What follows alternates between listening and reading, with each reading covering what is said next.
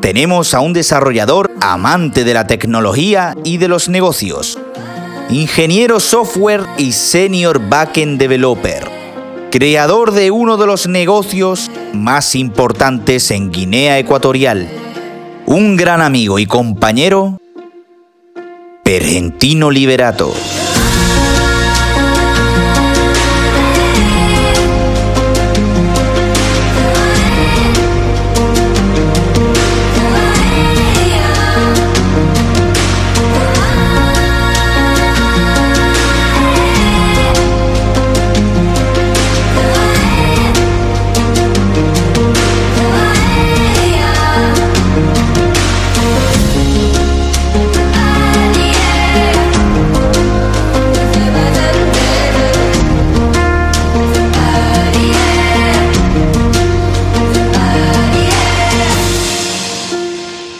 Chaval, ¿qué pasa? ¿Cómo estamos? Estamos bien, ¿qué tal Rubén? ¿Qué tal Toro? ¿Qué tal, tío? Hacía muchísimo tiempo que no hablábamos. Sí, sí, la verdad es que sí. Bueno, hoy ha sido un buen día para volver a ponernos. Te he cogido, llevo ya detrás tuya como dos o tres meses, ¿eh?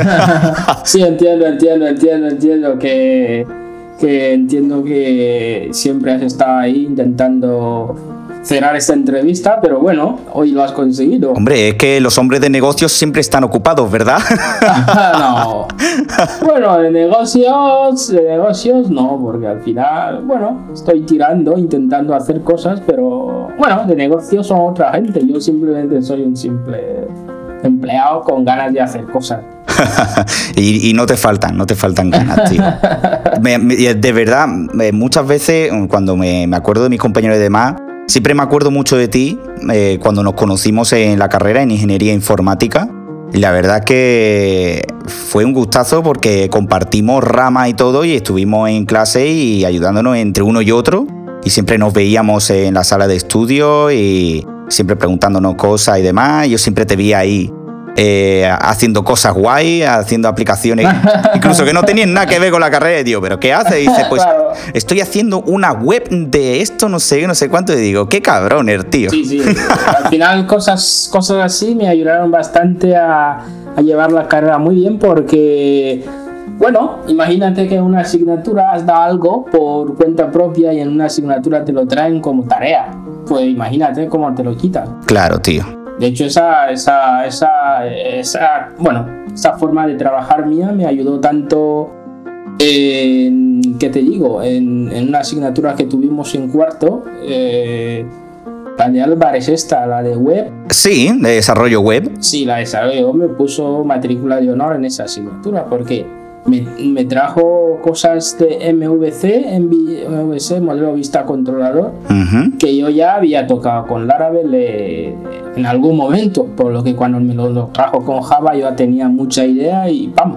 Pero, pero va a ver, pero tú que no has tocado, Pergentino, por Dios. Bueno. si tú has tocado de todo, joder. bueno, yo a mí me gustaría tocar más. De hecho, ahora mismo estoy aprendiendo, estoy haciendo un curso en Coursera. Ajá de, Amazon Web Services, la de levantar aplicaciones eh, contenerizadas con Docker en Amazon, porque se está muy solicitado últimamente y lo he echado un ojo y he dicho, ¡pam! Voy a hacerme un curso y tener idea de eso, ¿no? Además, tú has visto la oportunidad y has dicho, oye, aquí hay que explotarlo, ¿no? Claro. Pergentino, tío, yo siempre, yo siempre he tenido eh, la cosa de preguntarte cómo es el proceso de de tú, que vienes de Guinea Ecuatorial, de estudiar en España, tío. ¿Cómo, cómo es ese proceso? Bueno, el proceso, yo diría, bueno, es el proceso que la mayoría, la mayoría de los que están aquí en Huelva, eh, guineanos, eh, realizan, que cuando acabas el bachillerato, haces una selectividad española en Guinea, porque desde la UNED en Guinea puedes eh, realizar la selectividad española para tener acceso directo a la universidad, a cualquier universidad española, ¿no? Yo eh, hice la selectividad española, la probé, hice todo el procedimiento burocrático en la embajada para solicitar el visado. Y bueno, como yo, mi cuñada, mm, tenía una hermanita aquí en Huelva, de hecho, de hecho me hicieron la matrícula en Huelva Y bueno, eh, yo personalmente no sé.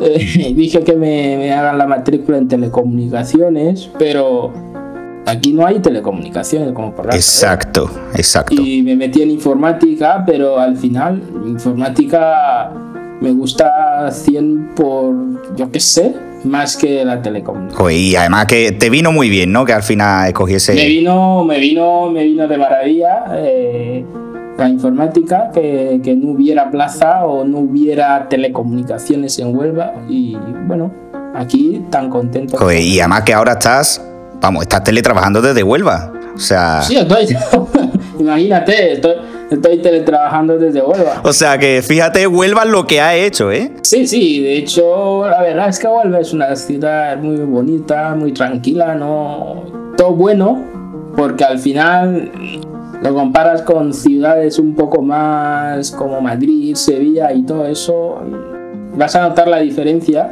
Sí. En cuanto a la movida, pero cuando estás en Huelva no, no tienes esos rollos. Exacto. Todo tranquilamente. Además, Huelva es como, como un pueblo, ¿no? Es como una ciudad muy chica y te puedes mover Sí. por todos lados y más cercana, ¿no? Claro, claro, todo. De hecho, yo no tengo coche, yo a todas partes donde quiera ir a Huelva me voy a pie caminando Exacto. y pa, y regreso sin ningún problema. Todo está cerca. Exacto, tío. Entonces, estudiaste ingeniería informática, como bien sabemos, porque nosotros hemos estado estudiando juntos. Sí, También compartimos primer trabajo en check-in.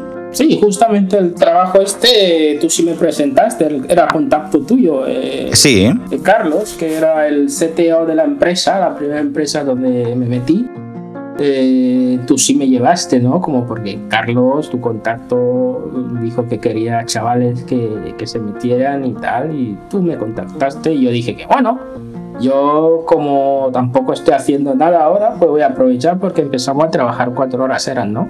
Bueno, yo, yo cuatro horas, no sé cómo te hicieron, pero yo empecé a trabajar cuatro horas y cuando empecé en el máster me dijeron que querían que trabaje ocho y yo empecé a o trabajar. sea, yo, yo empecé, yo empecé trabajando a 8. O sea, yo me estaba partiendo el lomo. Yo, yo era desde las 8 de la mañana hasta las 3 o 4 de la mañana. O sea, imagínate, pero, pero no, por el no por el trabajo. Por el trabajo a lo mejor me echaba 8 o 9 horas, pero después yo tenía que hacer un TFG. Claro, O sea, un trabajo de fin de grado que, que me ocupaba y también compaginando con asignaturas y demás. O sea que es normal, ¿no? Y, y es lo que tú dices, que al final tú compaginaste el máster de ingeniería informática, ¿no? Sí. Eh, que lo hiciste en la especialidad de Big Data, si mal no recuerdo. sí. Y, y a la vez estaba trabajando para Checking. Eh, yo, mm, la verdad es que fue más o menos duro, porque diría duro porque fueron muchas horas de, de trabajo, porque si empiezas a trabajar a las 8, a las dos y media paras, comes, te vas a la universidad, pegas no sé cuántas horas eran, cuatro al día, y regresas y tienes que acabar las horas de, de trabajo, ¿no? Por lo que imagínate, desde las 8 hasta quizá la- las 11 de la noche trabajando, sin parar. Claro, yo es que yo como teletrabajaba, pues yo directamente estaba en la universidad y yo me llevaba pues, pues todo el día y parte de la noche en la universidad. Entonces, claro, en ese beneficio, ¿no? De que yo me quedaba todo el tiempo ahí, pero claro, en el momento en el que tú vas a un sitio, te tienes que mover a otro y a tu casa, te parte muchas veces. Claro, imagínate, pues, y bueno, yo también trabajaba en remoto, pero como lo hacía en casa y de hecho, bueno, la universidad la tenía unos 7 minutos por decir. Claro. Estaba muy cerca y tampoco me consumía. Lo que me mataba era el trabajar durante el día hasta la noche todos los días. Exacto, tío. Nosotros lo hemos sufrido bien, lo hemos sufrido bien. Sí, pero al final son los resultados, todo acabado, todo muy contento. De hecho, en, en check-in aprendí bastante. De hecho, imagínate, la tecnología que usamos en check-in Python mm, no lo vimos en la carrera. Sí. ¿Te acuerdas que Sí, ni, ni yo React. O sea, yo tampoco lo di en la carrera. Tuvimos que aprender nosotros. Imagínate, empecé ahí a cero y ahora es la tecnología que uso en mi, en mi vida laboral. Pues sí, tío. Eh, de, de esa experiencia no- nos tenemos que quedar con, con eso, ¿no? Todo lo aprendido. Claro, sí, todo lo aprendido en check-in aprendí bastante. Eso es. Yo terminé con Checking, me, me pasé a otra empresa, pero tú seguiste en Checking, te hicieron Senior Backend Developer, chaval, que eso es Bueno. mucho. Sí, me hicieron señor y bueno, eh, después de check-in eh, me fui a IESA. sí. Ayesa también empecé a trabajar con, con Python. Bueno, en Ayesa la experiencia fue buena, pero no tan buena como en Checking, porque, bueno, estuve trabajando con una tecnología, con, Django, y estuvimos haciendo una aplicación de estadística para todos los centros de Andalucía, porque trabajaba con la Consejería de Educación. Era un proyecto eh, un poco gordo y, y, bueno, la verdad es que también aprendí. En todo se aprende, en todas las empresas se aprende, un poco, mucho, pero todo se aprende. Qué bien, tío, qué bien. Y yo, yo me acuerdo que cuando tú estabas en, en Ayesa, ¿vale? Hubo un momento, una etapa de mi vida que tú estuviste, aparte de checking, aparte estuviste, y fue cuando contactamos contigo para que tuvieses con nosotros en Skate Sí, sí, ese, esa es otra experiencia que tuvimos, ¿no? El proyecto que quisimos lanzar juntos, Skate este. Sí. Eh, tema de. Sí, o sea, te cuento, era, era una plataforma para gestión de. Para gestión de empresa enfocada a la abogacía, ¿no? financiera, para la abogacía financiera. Y era un proyecto, era un proyecto enorme en el cual teníamos respaldo de una empresa muy importante y que al final, pues eh, cuando quisimos presentarlo en un evento privado, eh, pues Microsoft y Oracle pues, estaban ahí de por medio y, y nos follaron vivos. Básicamente.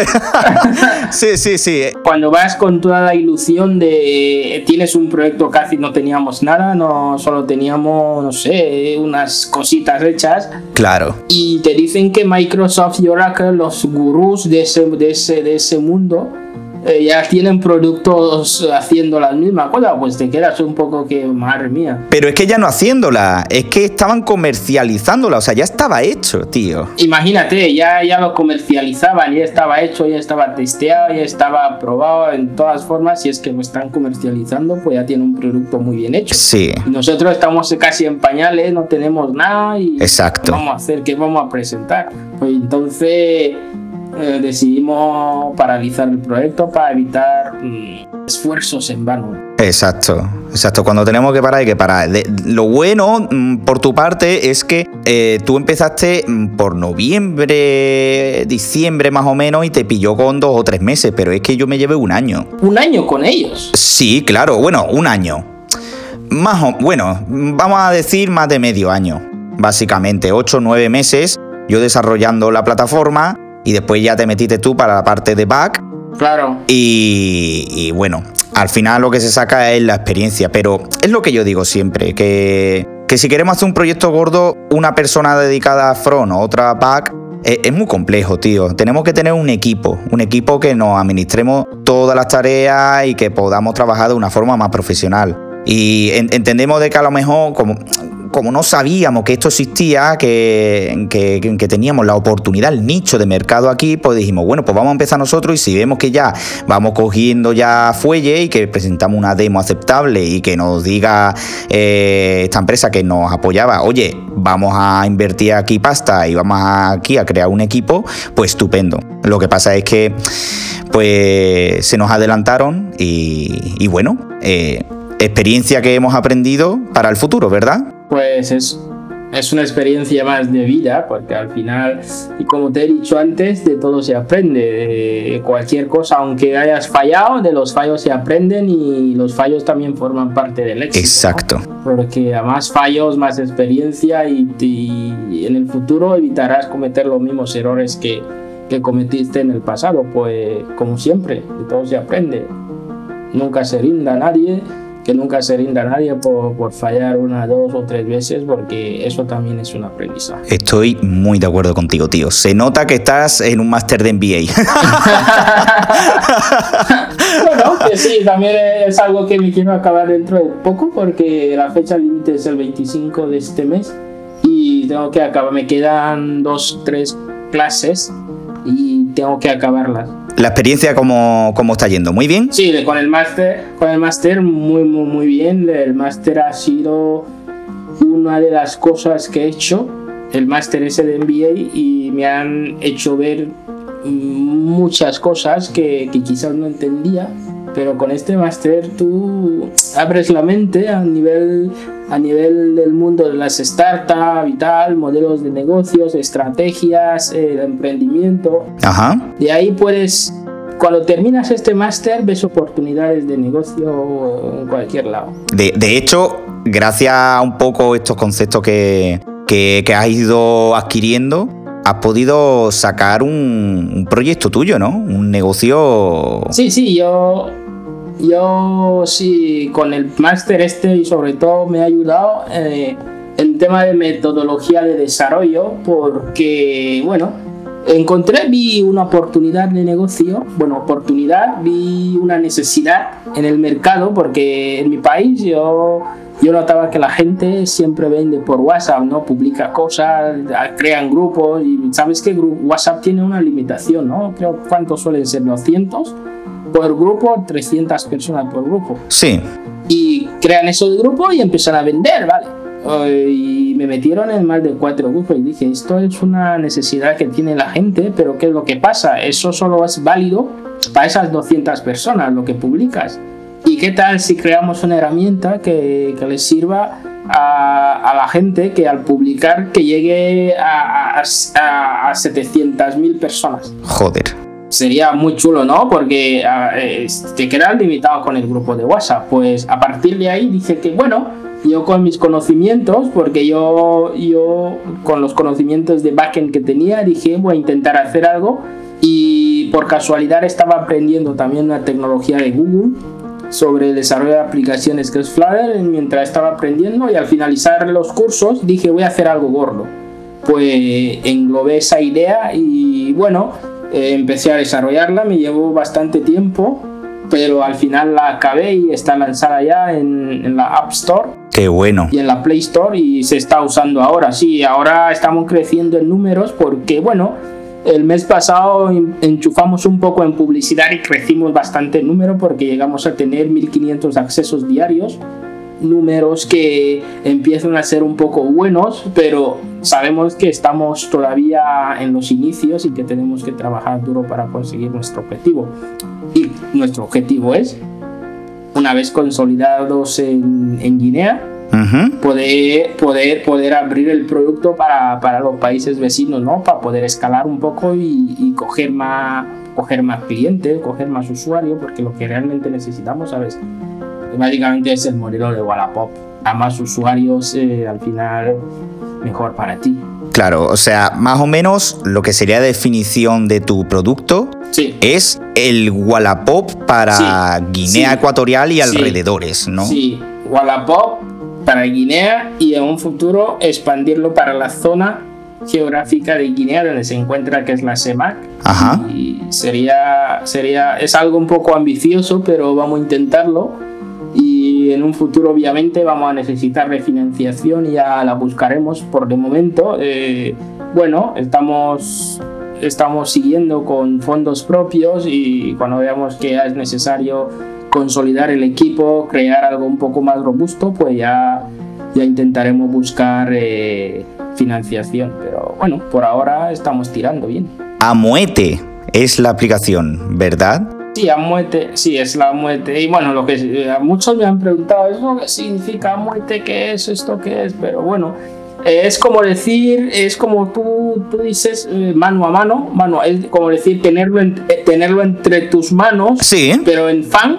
Amuete es eso, que lo dices, que lo tienes todo en tus manos. Ajá. O sea, no hace falta que busques ni no.